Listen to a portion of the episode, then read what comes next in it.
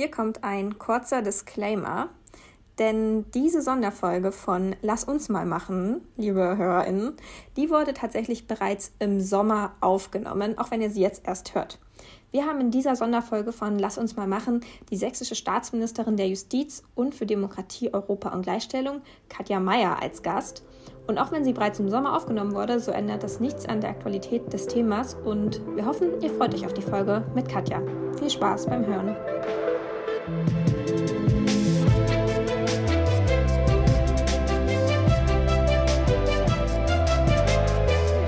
Lasst uns mal machen. Der Politik-Podcast aus Brandenburg, Sachsen und Thüringen. Mit Ricarda Buttke, Lucy Hammeke und Laura Wahl. Über das Leben als junge Frauen in der Politik, den aktuellen Geschehen in den Landtagen und allem, was sonst anliegt. Und damit ähm, hallo und herzlich willkommen zu einer neuen Folge von ähm, dem Podcast von Laura Ricarda und mir. Lass uns mal machen. Ähm, heute in einer äh, Sonderedition äh, mit äh, einem Special Guest aus Sachsen, liebe Katja, herzlich willkommen. Bei uns als Gast ist heute dabei äh, Katja Mayer, sächsische äh, Staatsministerin der Justiz für Demokratie, Europa und Gleichstellung. Und genau, um eins dieser Themen soll es heute gehen, nämlich um ähm, Europa. Und deshalb äh, schön, dass du da bist, Katja. Ja, vielen Dank äh, für eure Einladung und dass ich dabei sein kann und über dieses wirklich Herzensthema mit euch äh, zu sprechen. Ja, sehr schön. Und dann äh, würde ich vorschlagen, bevor wir so richtig in die Tiefe gehen, würde ich vielleicht noch mit so einer bisschen persönlicheren Frage an euch alle anfangen. Ähm, Europa, was ist denn so eure früheste Erinnerung daran? Soll ich mal starten, weil ich die Älteste bin? Äh, Glaube ich. Ich bin ja 1979 äh, geboren und in der DDR. Das heißt, äh, offene Grenzen und äh, Reisen, das war mir als äh, Kind äh, mit meiner Familie so nicht möglich. Von daher habe ich natürlich die ganze Zeit um 1989 die Flucht von vielen DDR-Bürgerinnen und Bürgern auch über Ungarn und Österreich sehr nah miterlebt, zwar nicht im eigenen Erleben, aber das natürlich am Fernsehen verfolgt. Und das waren, glaube ich, schon die ersten Erfahrungen und Erlebnisse, die ich damals gemacht habe. Und äh, sehr froh bin, dass es damals so viele Menschen ähm, nicht nur für offene Grenzen, sondern natürlich auch für Demokratie äh, und Rechtsstaatlichkeit und Pressefreiheit auf die Straße gegangen sind. Und wir am Ende die Mauern niedergerissen wurden äh, von äh, den Bürgerinnen und Bürgern und äh, wir jetzt nicht nur in dem vereinten Deutschland, sondern auch mitten in Europa leben. Das kann ich sehr gut nachvollziehen. Ähm, ich mache mal weiter, weil ich dann als Nächste geboren bin, 1994. Ähm, dadurch tatsächlich in der ersten Klasse war, als der Euro eingeführt worden ist. Und das ist auch eine ganz konkrete Erinnerung, weil ich bin in die erste Klasse gekommen, habe von meinen Eltern eine Mark Taschengeld bekommen. Dann kam der Euro und mein Taschengeld wurde auf 50 Cent reduziert. Das war sehr deprimierend und ich würde sagen auch erziehungstechnisch fragwürdig. Ähm, aber abgesehen davon ähm, muss ich sagen, heute bin ich bei jedem Urlaub einfach so froh, dass wir den Euro haben und ein Währungsmittel, was zumindest in vielen Ländern Europas mittlerweile gilt und man einfach sich dieses ganze Umtauschen und Umrechnen ähm, sparen können. Das finde ich schon auch eine große Errungenschaft der Europäischen Union. Okay, dann ähm, mache ich mal weiter. Ähm, vielen Dank für eure Eindrücke. Ich bin etwas jünger, 99 geboren. Ich kann mich kaum noch an die Einführung des Euros erinnern. Ich kann mich aber noch ganz gut dran erinnern, in Grenzkontrollen Richtung Polen zum Beispiel oder Richtung Tschechien gestanden haben. Und ich kann mich auch noch einmal erinnern, meinen Reisepass nicht dabei gehabt zu haben als Kind. Also beziehungsweise nicht ich hatte meinen Reisepass nicht dabei, sondern ich bin mit einer ähm, damaligen Freundin in den Urlaub gefahren und ja, irgendwie auf irgendwo, ich weiß nicht, ob meine Eltern mir den nicht mitgegeben haben, jedenfalls äh, standen wir sehr, sehr lange an der Grenze und haben versucht, eine Lösung zu finden. Ähm, und das ist irgendwie aus heutiger Sicht unvorstellbar. Ich wohne ja nur 20 Kilometer von der Grenze zu Polen entfernt. Ähm, und ja, man fährt da einfach rüber. Man denkt nicht mehr drüber nach, dass äh, das mal eine große Grenze war. Ähm, und das ist auf jeden Fall eine große Errungenschaft. Und ich glaube, für unsere Generation auch eine krasse Selbstverständlichkeit, weil selbst wenn ich mich als Kind dran erinnern kann, so richtig ähm, also das sind so Kindheitserinnerungen, die für mich heute nicht mehr so eine große Relevanz haben. Also das ist, glaube ich, ein, ein ganz anderes Aufwachsen, was uns dadurch ermöglicht wurde, gerade auch in der Jugendzeit. Ja, es ist tatsächlich ziemlich witzig, weil meine erste Erinnerung an Europa ist nämlich tatsächlich auch, glaube ich, die, die Grenzkontrollen zu Polen, quasi die nicht mehr vorhandenen Grenzkontrollen ähm, nach Polen. Ähm, aber ich glaube, ja, es ist halt einfach so, wenn das der Ort ist, wo man dann halt gut in den Urlaub fahren kann mit der Familie, weil der sehr nah dran ist. Ähm, aber jetzt vielleicht mal so ein bisschen weg vom Persönlichen ähm, hin zum Politischen. Äh, liebe Katja, du und ich, wir machen ja beide Europapolitik in Sachsen. Ähm, und deshalb mal so ganz grundlegend, wie wird man denn Europaministerin? Und beziehungsweise vielleicht andersherum, warum Europa? Warum macht es so viel Sinn für uns auch als Bündnisgrüne Verantwortung für Europa zu haben?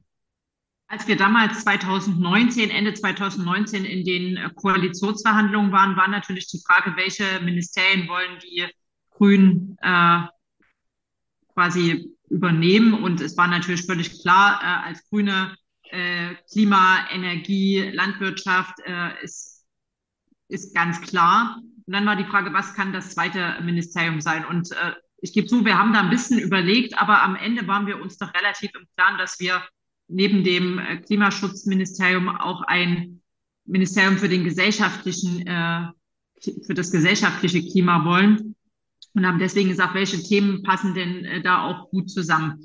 Und da haben wir gesagt, okay, auf jeden Fall das Thema Justiz äh, für das ganze Thema Rechtsstaatlichkeit und ähm, auch ähm, dazu passend äh, dann das Thema Demokratie, weil nur beides geht äh, zusammen.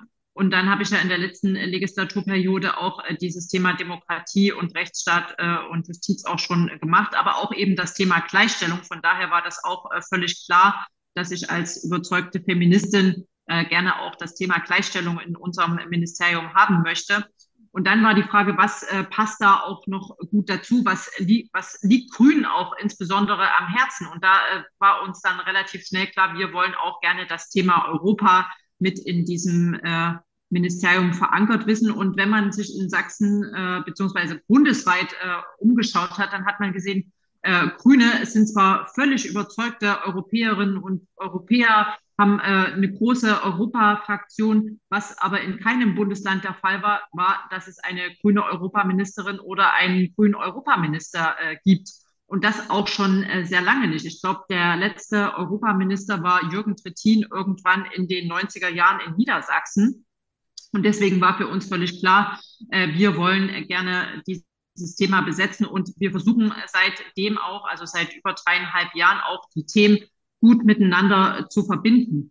Also Justiz mit Europa, Gleichstellung äh, mit Europa und äh, Demokratie äh, sowieso. Und ich glaube, das ist uns auch sehr gut gelungen. Einerseits, dass wir ähm, viele Regionalpartnerschaften ähm, nicht nur etabliert haben, sondern auch nochmal wieder mit neuem Leben gefüllt haben. Anders als andere Bundesländer hat nämlich Sachsen zwei Verbindungsbüros auch zu den direkten Nachbarländern, also nicht nur in Brüssel, das haben alle Bundesländer, sondern auch zu unseren direkten Nachbarn in äh, Polen und Tschechien. Also wir haben in Wroclaw, in Breslau ähm, und auch in Prag ein Verbindungsbüro, um dort die Verbindung im Hinblick auf Wirtschaft, auf Wissenschaft, auf Kultur nochmal zu verstärken. Und wir haben gesagt, das finden wir super, wir wollen das gerne ausbauen, haben aber gleichzeitig gesagt, dass wir auch die Zivilgesellschaft äh, zusammenbringen wollen. Die Zivilgesellschaft hier in Sachsen, mit der in Polen und in Tschechien. Und das ist uns in der Tat auch sehr gut gelungen,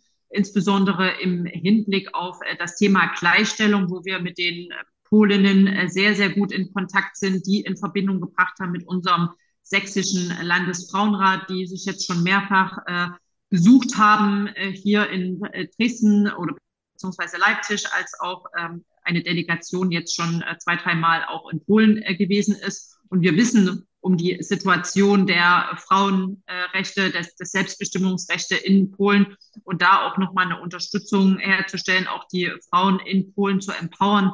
Ich glaube, da sind wir einen guten Schritt äh, vorangekommen, aber auch äh, bei dem Thema Rechtsstaatlichkeit. Ne? Ihr wisst alle um die Situation nicht nur in Ungarn, sondern auch um Polen, um die verschiedenen äh, Gesetze, die dort äh, seit vielen Jahren äh, versucht werden auszuhöhlen, ähm, auch was die Rechte der Richterschaft äh, angeht mit der Disziplinarkammer. Ihr wisst um äh, die ganzen äh, Vertragsstrafen, die auf Polen lasten, weil sie äh, bestimmte äh, Regeln auch nicht einhalten.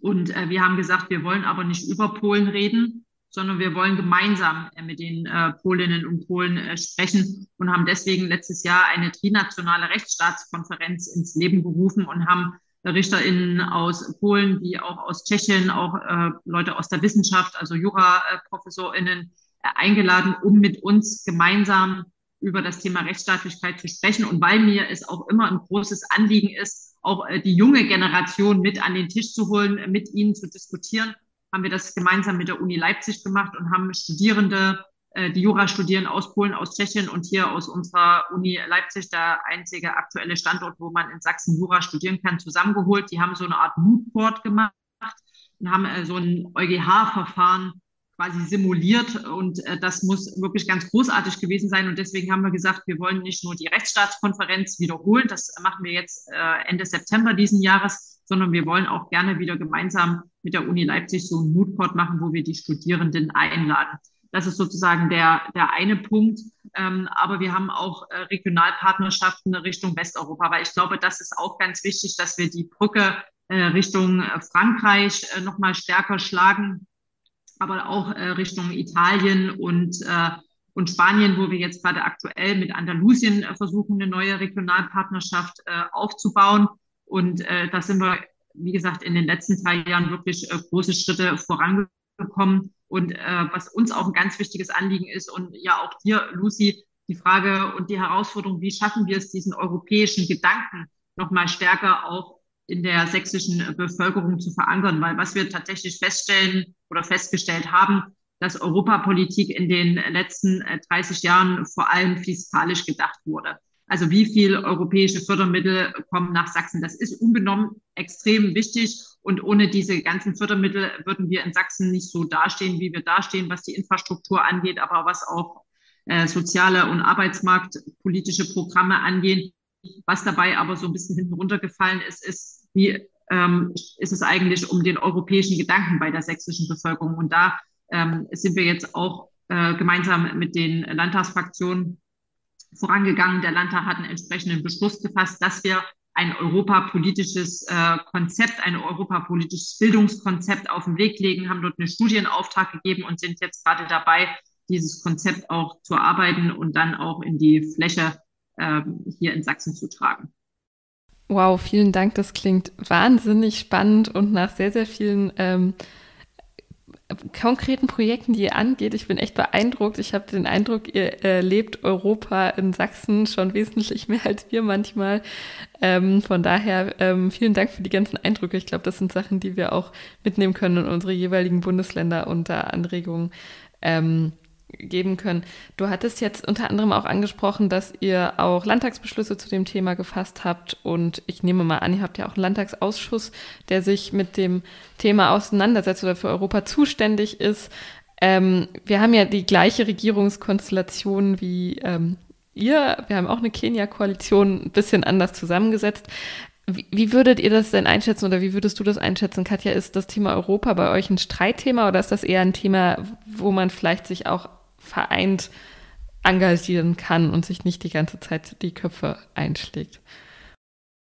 Also ich würde sagen, die Grundhaltung ist tatsächlich, dass wir uns da einig sind, was äh, die Zusammenarbeit, die grenzüberschreitende Zusammenarbeit äh, angeht, dass äh, uns es extrem wichtig ist, dass wir gute Beziehungen nach Niederschlesien äh, haben, also die direkte äh, Grenzregion äh, zu Polen und auch zu Tschechien und dass wir da wirklich im guten Austausch sind, auch über unsere Verbindungsbüros, die ja zwar am Europaministerium angedockt sind, aber die ja für die gesamte Staatsregierung auch ähm, agieren und arbeiten, die Verbindungen herstellen, wenn der Wissenschaftsminister oder die Kulturministerin äh, nach äh, Tschechien oder nach Polen fahren, dass wir dann die Kontakte herstellen, das Büro, dass äh, die Termine vereinbart werden. Also da gibt es schon äh, eine große Einigkeit, ähm, auch was die weiteren Regionalpartnerschaften angehen Richtung Westeuropa ähm, und dass natürlich auch Ministerpräsident Michael Kretschmer da auch ein großes Interesse hat, äh, er auch äh, in Italien schon gewesen ist. Wir haben mit Lazio, also alles, was so um Rom rum ist, äh, eine Regionalpartnerschaft dabei. Er letztes Jahr da, ich war dieses Jahr da.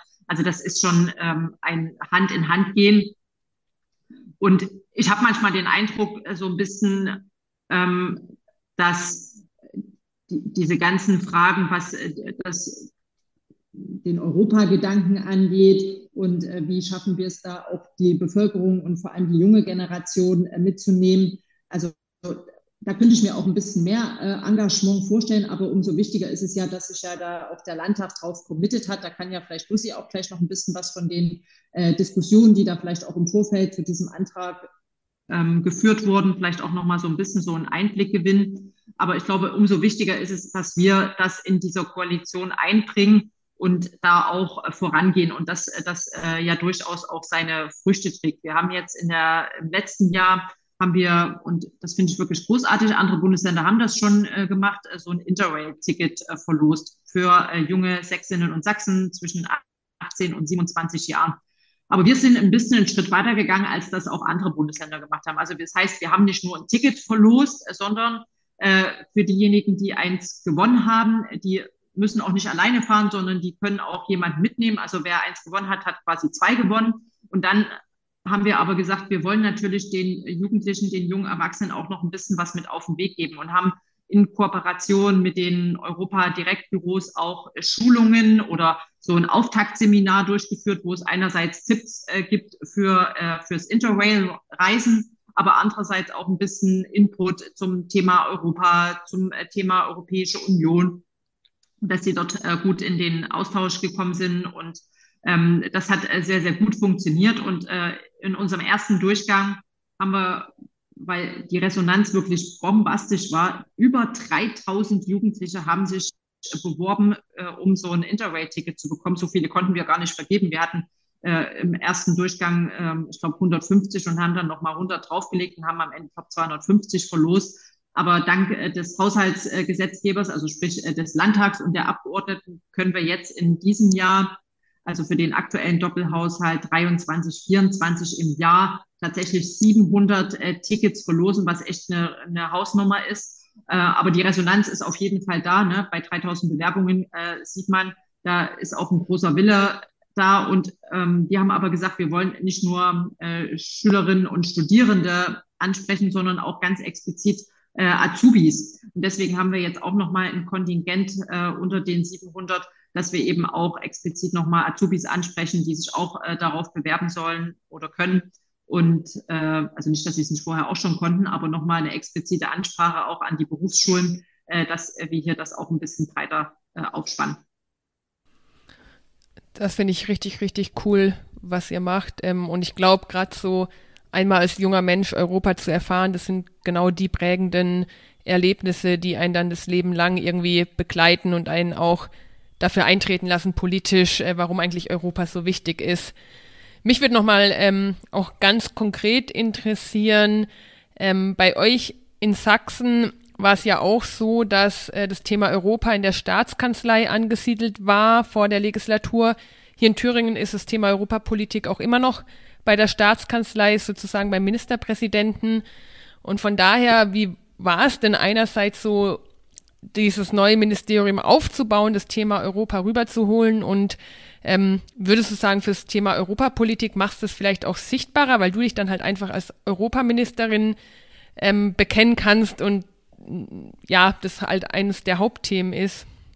Also ich glaube schon, dass es auf jeden Fall dazu beigetragen hat, Europa, Europapolitik sichtbarer zu machen. Auch mit den ganzen Aktivitäten, die ich ja jetzt gerade schon aufgezählt habe, sei es die Regionalpartnerschaften, sei es ähm, das Interrail-Ticket oder jetzt auch ganz aktuell. Wir haben im letzten Jahr ähm, Malen oder Zeichnen für Europa gemacht, also ein Wettbewerb für Schülerinnen und Schüler, die sich künstlerisch mit dem Thema Europa auseinandersetzen sollen. Das haben wir hier gemeinsam mit der Zentralbibliothek in Dresden gemacht und haben jetzt eine Neuauflage gemacht. Aber wir haben gesagt, okay, Zeichnen hatten wir schon.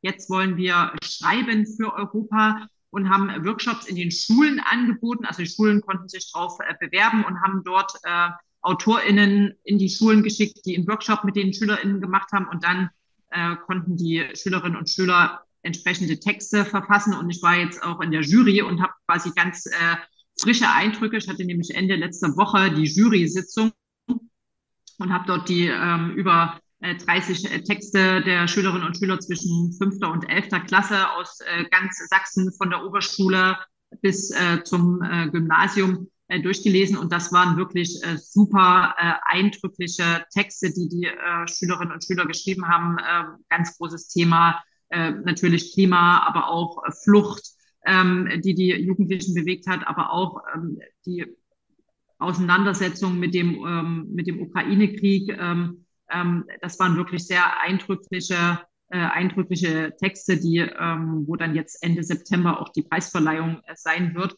Und äh, solche Sachen hat es halt vorher ähm, nicht gegeben, äh, als äh, Europa noch in der Staatskanzlei war. Und deswegen bin ich sehr froh, dass wir das jetzt, ähm, dass wir da jetzt diese Verantwortung dafür haben, weil ich glaube, es ist extrem wichtig, dass wir für dieses Projekt Europa, für die Werte der Europäischen Union äh, werben und äh, vor allem, dass wir sozusagen diejenigen, ne, Stichwort äh, grenzüberschreitende Zusammenarbeit, dass diejenigen, die auch konkrete Erfahrungen in den Grenzregionen haben und äh, Corona war da ja das äh, schlimmste, schreckliche Beispiel, wie es ist, wenn die Grenzen geschlossen sind und wenn ähm, Schülerinnen hier nicht äh, zur Schule gehen können, äh, die in Tschechien leben, aber natürlich auch, ne, wenn man schaut, wir haben natürlich auch ganz, ganz viele Arbeits- und Fachkräfte, die in Tschechien, die in Polen leben und in Deutschland arbeiten. Und was das für eine riesengroße Herausforderung für diejenigen gewesen ist, ähm, dann, äh, dann zur Arbeit zu kommen oder, oder ihrem Job, ihrem Beruf, äh, ihrer Ausbildung äh, nachzugehen. Und dass wir hier gesagt haben, wir wollen gerne, äh, wie das übrigens äh, in in, West, äh, äh, in Westeuropa beziehungsweise an den Westgrenzen Deutschlands ja äh, ganz lange etabliert ist, dass es dort zwischen Baden-Württemberg und Frankreich, zwischen den Niederlanden und Nordrhein-Westfalen und Niedersachsen, da gibt es ganz etablierte grenzüberschreitende Zusammenarbeit institutionalisiert. Und das haben wir tatsächlich an den äh, polnisch-deutschen und äh, tschechisch-deutschen Grenzen so nicht. Und da haben wir uns auch auf den Weg gemacht. Und da bin ich äh, auch sehr froh, dass ähm, sich dieser Gedanke oder diese Idee nicht nur in unserem Koalitionsvertrag hier auf Landesebene wiederfindet, sondern eben auch auf Bundesebene. Also dass auch die Ampelkoalition für sich erkannt hat, grenzüberschreitende Zusammenarbeit ist nicht nur ein Ding zwischen den Bundesländern und den jeweiligen Nachbarländern, sondern auch die Bundesregierung sieht für sich einen Mehrwert, dass es diesen grenzüberschreitenden Zusammenarbeit äh, gibt und die auch institutionalisiert gibt. Also es gibt quasi da ein Commitment im Koalitionsvertrag. Und nicht nur das, sondern auch im aktuellen Haushalt auf Bundesebene ist auch, es sind auch Mittel dafür eingestellt, weil wir tatsächlich gerade dabei sind, so ein äh, Regionalforum, Regionalrat, das Kind hat noch keinen Namen, äh, zwischen äh, Sachsen oder zwischen Deutschland und Tschechien auf den Weg zu bringen und äh, im besten Fall ist dann natürlich auch Bayern mit an Bord, die ja nur auch eine Grenze nach äh, Tschechien haben. Aber wie gesagt, all das äh, hat vorher so nicht gegeben und äh, von daher ist es, glaube ich, äh, ganz gut, äh, dass wir hier ein bisschen einen Push äh, in die Europapolitik in Sachsen gegeben haben und äh, das alles nicht nur äh, das ein bisschen breiter aufstellen und ein bisschen vielfältiger, ein bisschen diverser und vor allem auch die Zivilgesellschaft hier im Blick haben. Ja, ich muss sagen, äh, Katja, du hast ja jetzt schon äh, ganz viel berichtet, was wir gemacht haben. Und es ist ja immer, es ist ja auch mal so, also so jetzt rein landtagsseitig gab es ja Anfang der Legislatur so ein bisschen diesen Wehmutstropfen, als wir zwar das Europaministerium jetzt in bündnisgrüner Hand, aber gleichzeitig wir den Europaausschuss per se jetzt irgendwie abgeschafft haben. Also früher gab es quasi einen Ausschuss, der hat sich nur mit Europa beschäftigt. Das hat dann in dieser Legislatur ähm, keine Mehrheit mehr gefunden, was aber dazu führt. Und ich finde es tatsächlich gar nicht schlecht, weil genau dann kommen nämlich so diese, diese ja, interdisziplinären Sachen irgendwie auch zur Geltung. Also das, wo genau diese Themen sich überschneiden, was dazu führt, dass Europa jetzt eben im Ausschuss für Verfassung, Recht, Demokratie, Europa und Gleichstellung ist. Das heißt, wo wir genau über diese, die Dinge, wo es sich ähm, quasi überschneidet, über Rechtsstaatlichkeit, über Gleichstellung, können wir halt auch ähm, ganz anders sprechen. Und ja, Katja hat ja schon erzählt, wir hatten ja auch tatsächlich schon, äh, ich muss sagen, wir haben sowohl schon Beschlüsse gefasst, wir haben uns auch schon in aktuellen Debatten damit beschäftigt. Ich habe das Gefühl, alle demokratischen Fraktionen ähm, hier im Landtag äh, in Sachsen haben das Thema Europa irgendwie auf dem Schirm. Ob man sich jetzt immer einig ist oder nicht, ist so ein bisschen das Nächste, aber ich finde es trotzdem dann sehr spannend. Ähm, wie ist das denn bei euch in ähm, Brandenburg und Thüringen? Inwieweit spielt ähm, Europa da auch im Land und oder auch im Landtag tatsächlich ähm, eine Rolle? Also wir haben ja ähnlich wie ihr eine sehr lange Grenze zu Polen.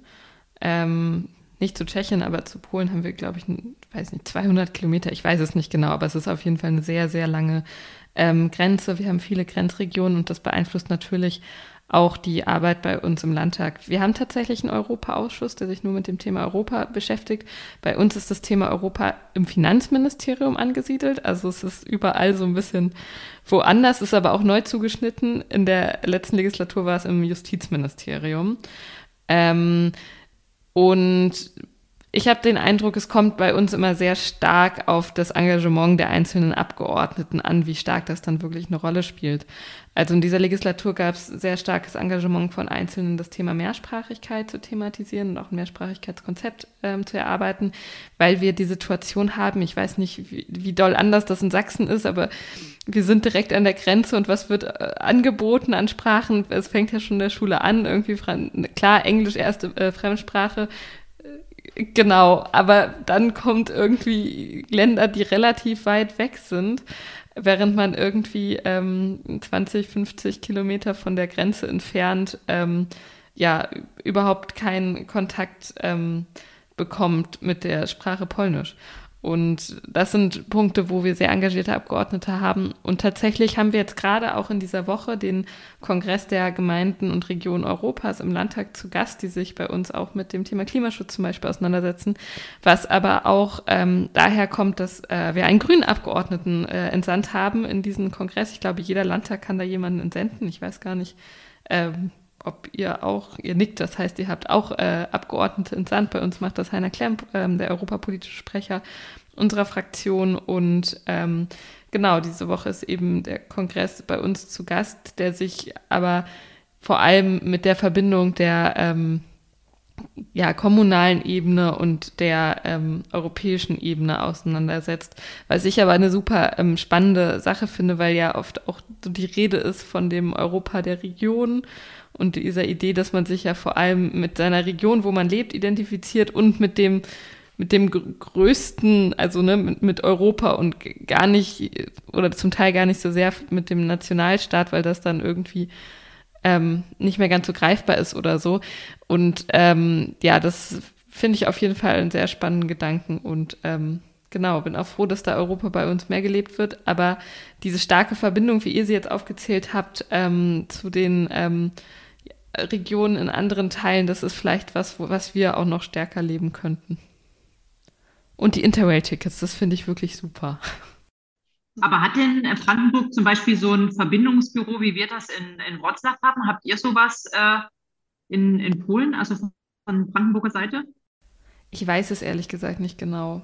Ich glaube, wir sind schon in Polen irgendwie vertreten, aber ein Verbindungsbüro ist, also so, dass es richtig institutionalisiert ist, Kenne ich zumindest nicht. Vielleicht kenne ich es aber auch einfach nicht. Ich bin halt auch nicht im Europaausschuss, deswegen. Aber auf jeden Fall eine Empfehlung fürs Wahlprogramm. Nehme ich mit. Frage ich nach und wenn wir es nicht haben, schreiben wir es ins Wahlprogramm.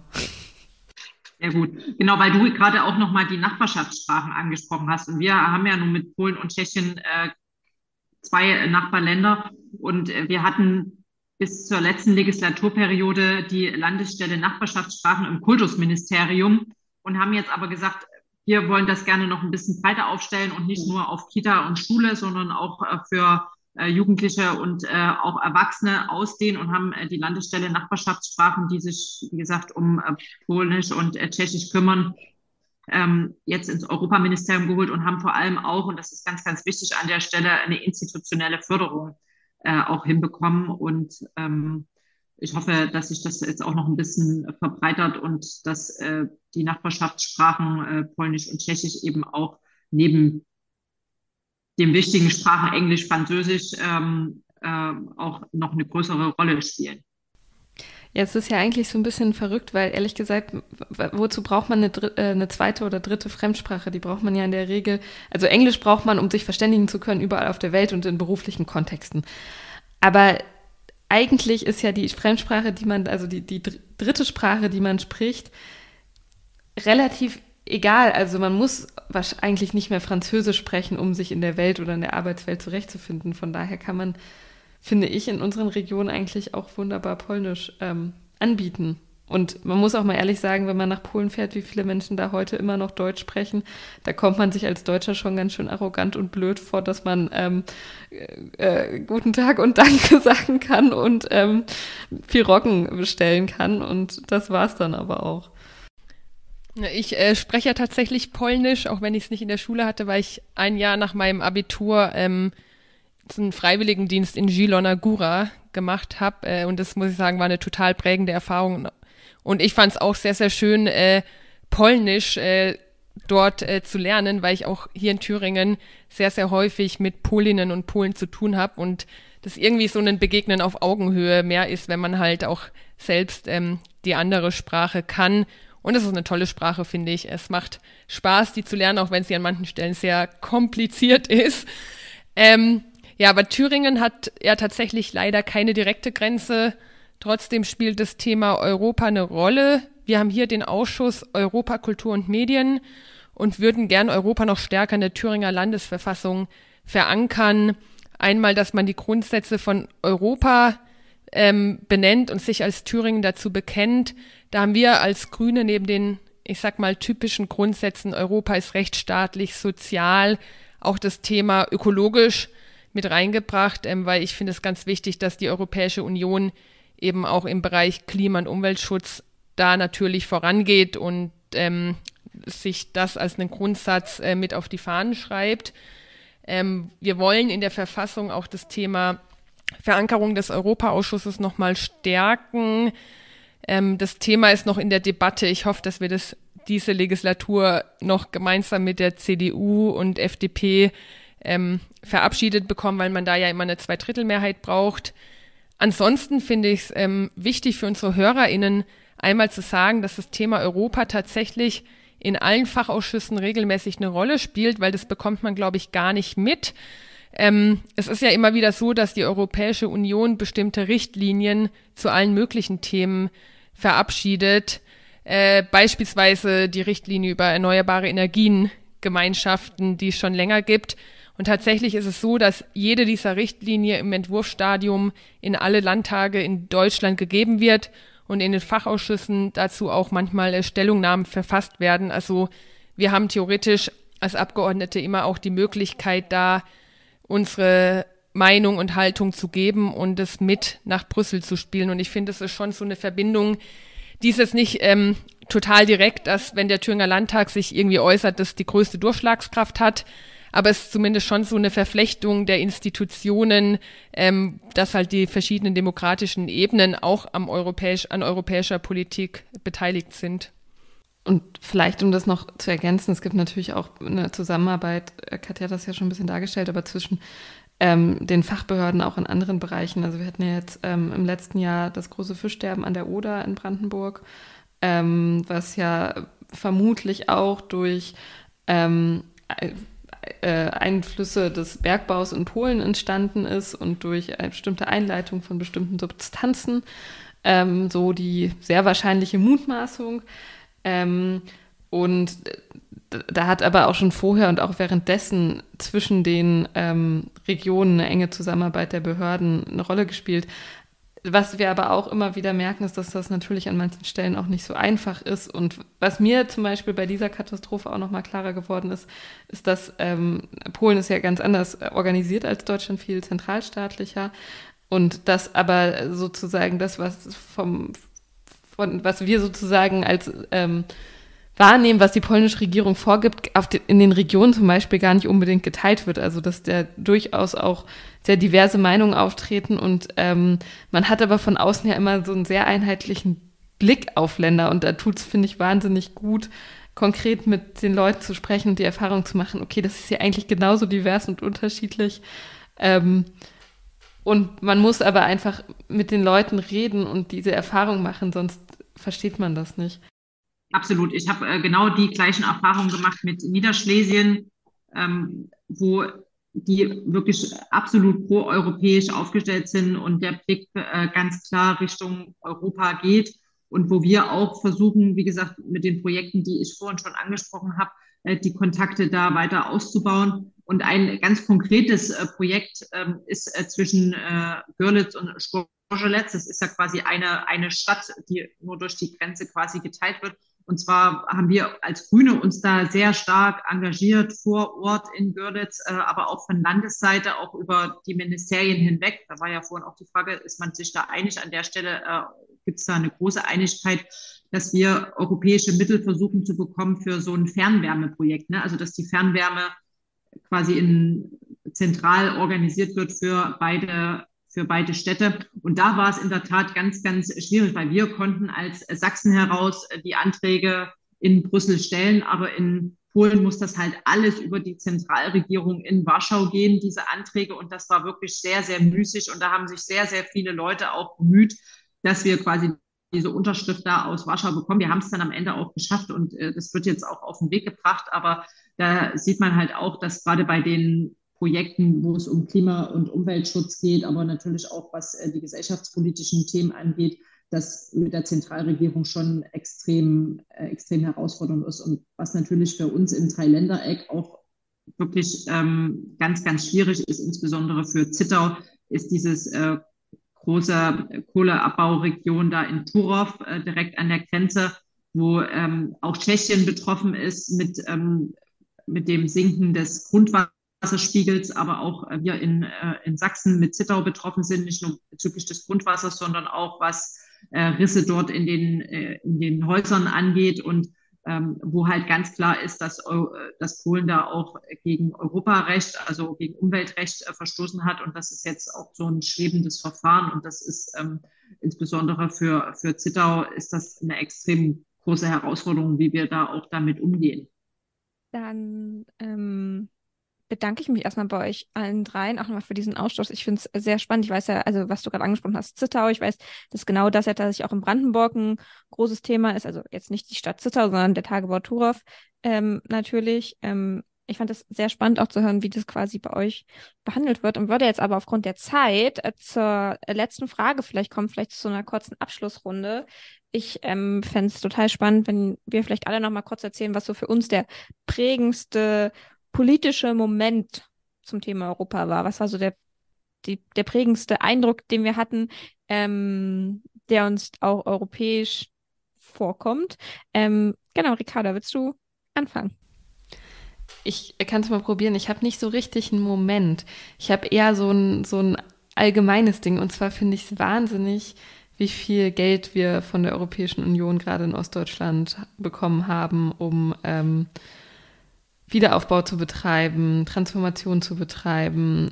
Also wie viel von dem, was wir so machen, wir eigentlich mit europäischen Mitteln machen. Also auch wenn man in die Landeshaushalte guckt, geben wir auch viel Geld, um die Programme der EU co zu kofinanzieren. Und ich, also vielleicht müsste man einfach mal durch die Städte laufen und sich vorstellen, dass jeder Radweg, jedes Gebäude, alles, was irgendwie mit EU-Geldern nicht wäre. Und ich glaube, unsere Regionen sähen so viel trauriger aus. Und noch ein Punkt, der damit so ein bisschen ähm, zusammenhängt. Ich war ja vor kurzem in den USA und habe mich da mit Abgeordneten ausgetauscht äh, auf einer Delegationsreise über ähm, Strukturwandel, Transformation, Veränderungsprozesse.